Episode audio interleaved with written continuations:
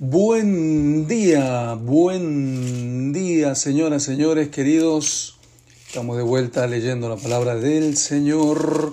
Hoy leemos San Juan capítulo 7, o una parte al menos, 1 al 24, leemos también Primera de Crónicas 27 y 28 y leemos Zacarías capítulo 12, ya casi terminando el libro de Zacarías. 239 días estamos completando de lectura bíblica. Qué lindo, qué lindo. Felicitaciones a aquellos que están ahí. Miren, firmes día a día leyendo la palabra del Señor conmigo. Agradecido a Dios por eso, por ese privilegio y felicitándoles porque lo hacen día a día, lo cual es vital. San Juan capítulo 7, ¿sí? Hoy es sabadito, ¿eh? Recuerden, hay que congregarse.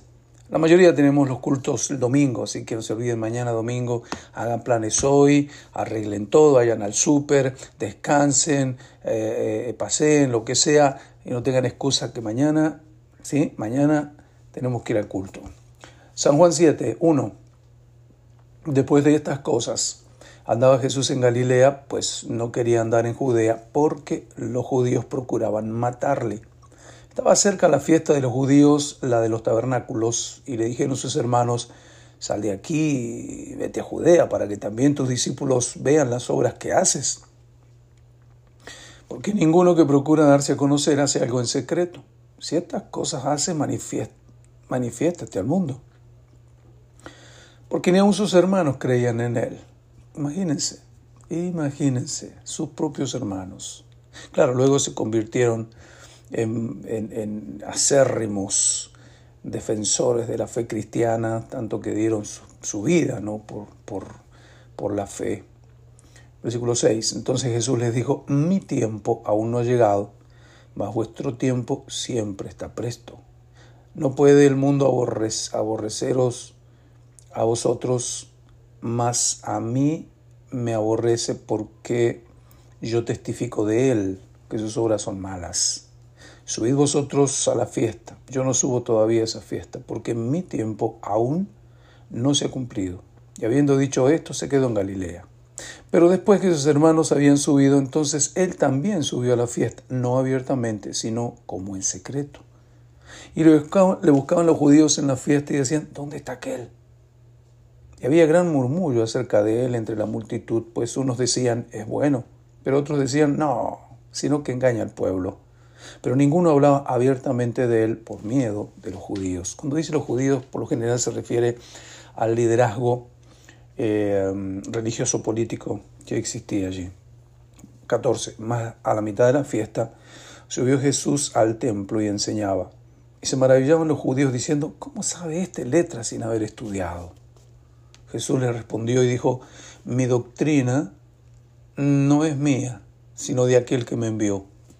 El que quiera hacer la voluntad de Dios conocerá si la doctrina es de Dios o si yo hablo por mi propia cuenta. El que habla por su propia cuenta, su propia gloria busca, pero el que busca la gloria del que le envió, este es verdadero y no hay en él injusticia. ¿No os dio Moisés la ley y ninguno de vosotros cumple la ley? ¿Por qué procuráis matarme? Entonces respondió la multitud y le dijo, demonio tienes, ¿quién procura matarte? Jesús respondió y les dijo, una obra hice y todos os maravilláis. Por cierto, Moisés os dio la circuncisión, no porque sea de Moisés, sino de los padres, y en el día de reposo circuncidáis al hombre. Si recibe el hombre la circuncisión en el día de reposo, para que la ley de Moisés no sea quebrantada, ¿os enojáis conmigo porque en el día de reposo sané completamente a un hombre? No juzguéis según las apariencias, sino juzgad con justo juicio.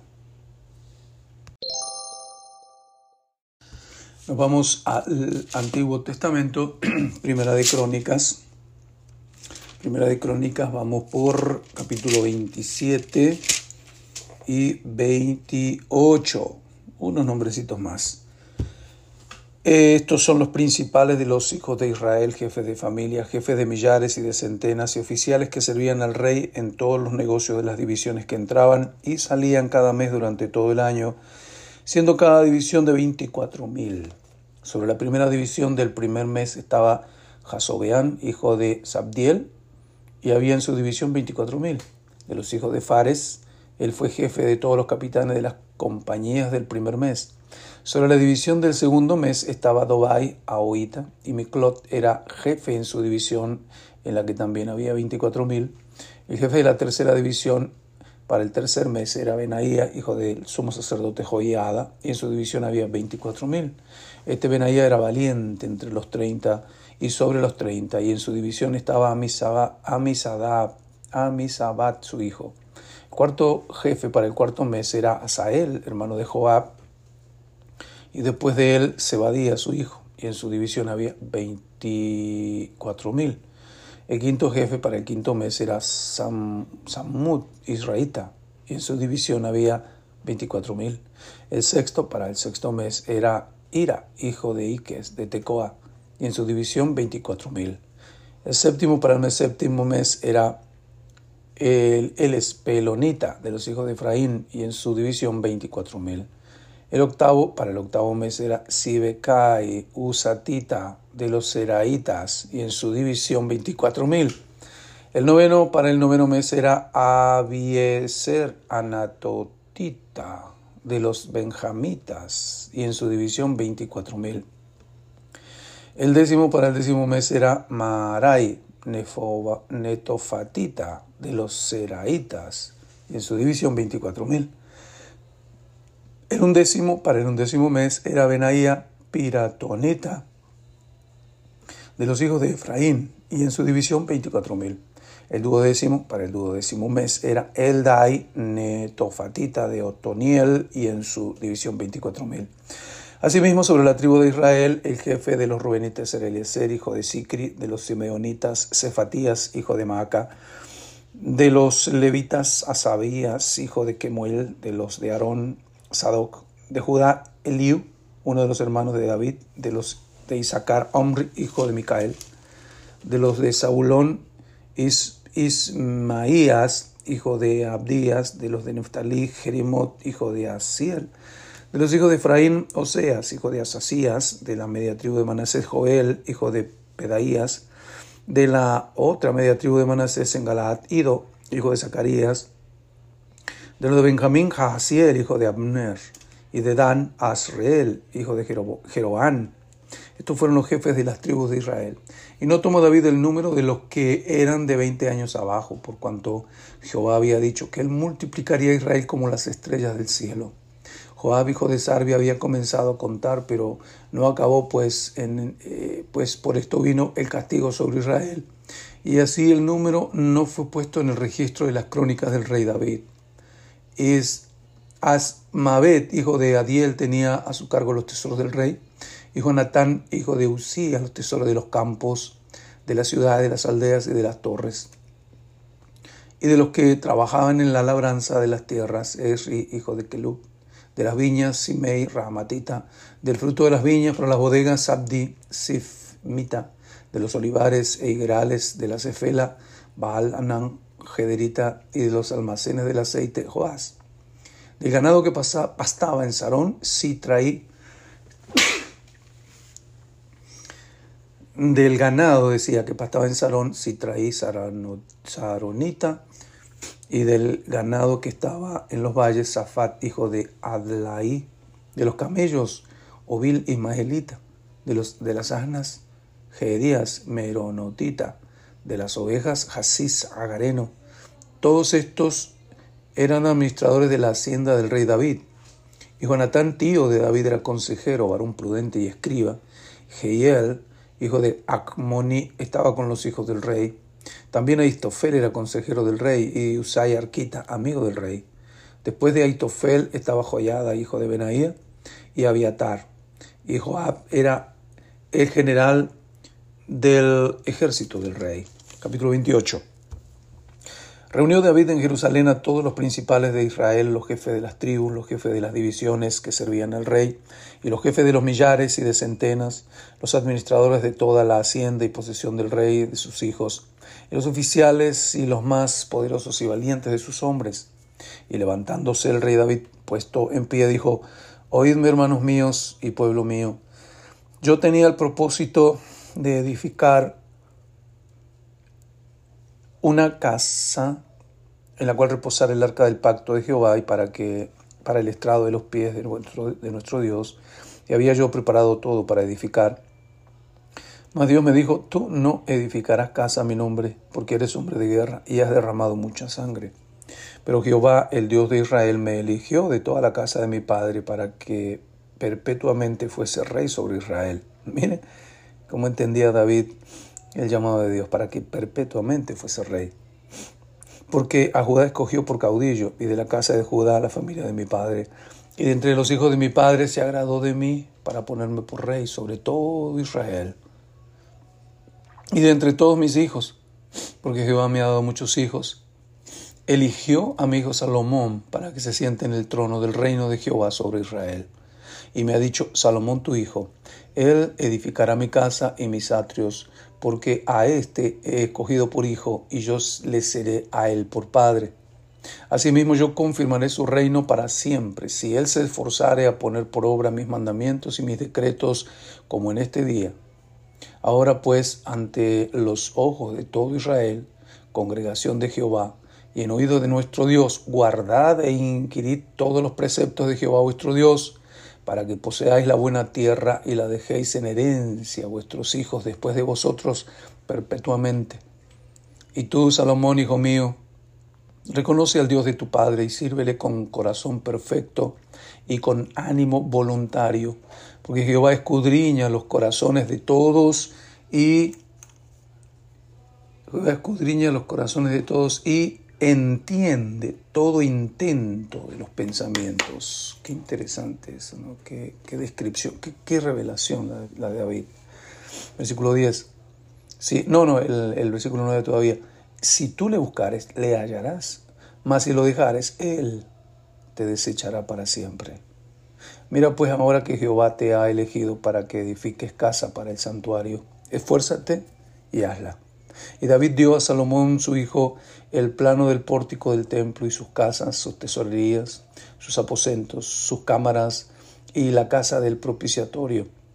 Asimismo, el plano de todas las cosas que tenía en mente para los atrios de la casa de Jehová, para todas las cámaras alrededor, para las tesorerías de la casa de Dios y para las tesorerías de las cosas santificadas.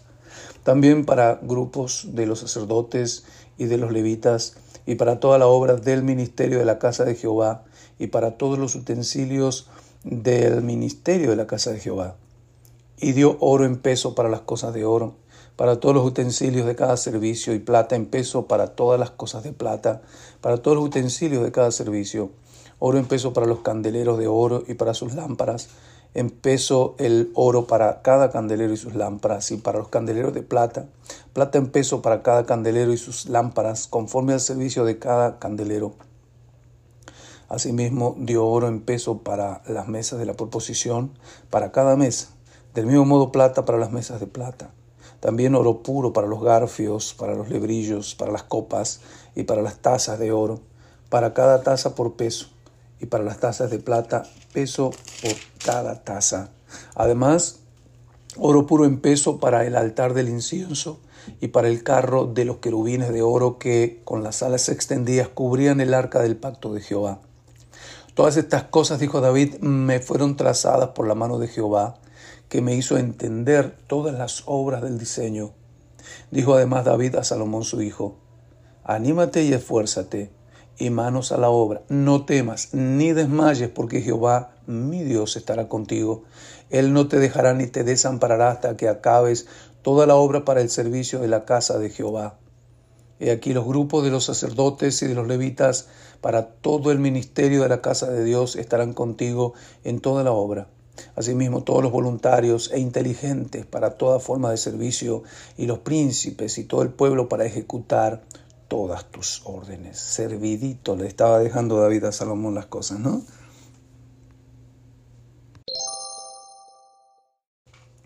Bien, terminamos la lectura de hoy con el libro de Zacarías, leyendo al profeta Zacarías, capítulo 12. Profecía de la palabra de Jehová acerca de Israel. Jehová, que extiende los cielos y funda la tierra, y forma el espíritu del hombre dentro de él, ha dicho, He aquí yo pongo a Jerusalén por copa, que hará temblar a todos los pueblos de alrededor contra Judá, en el sitio contra Jerusalén. Y en aquel día yo pondré a Jerusalén por piedra pesada a todos los pueblos. Todos los que se la cargaren serán despedazados, bien que todas las naciones de la tierra se juntarán contra ella. En aquel día, dice Jehová, heriré con pánico a todo caballo y con locura al jinete, mas sobre la casa de Jehová abriré mis ojos y a todo caballo de los pueblos heriré con ceguera. Y los capitanes de Judá dirán en su corazón, tienen fuerza los habitantes de Jerusalén en Jehová de los ejércitos, su Dios. En aquel día pondré a los capitanes de Judá como brasero de fuego entre leña y como antorcha ardiendo entre gavillas, y consumirán a diestra y a siniestra a todos los pueblos alrededor, y Jerusalén será otra vez habitada en su lugar, en Jerusalén y librará Jehová las tiendas de Judá primero, para que la gloria de la casa de David y del habitante de Jerusalén no se engrandezca sobre Judá. En aquel día Jehová defenderá al morador de Jerusalén, al que entre ellos fuere débil. En aquel tiempo será como David, y la casa de David como Dios, como el ángel de Jehová delante de ellos. En aquel día yo procuraré destruir a todas las naciones que vinieren contra Jerusalén y derramaré sobre la casa de David y sobre los moradores de Jerusalén espíritu de gracia y de oración. Como me gusta esa expresión.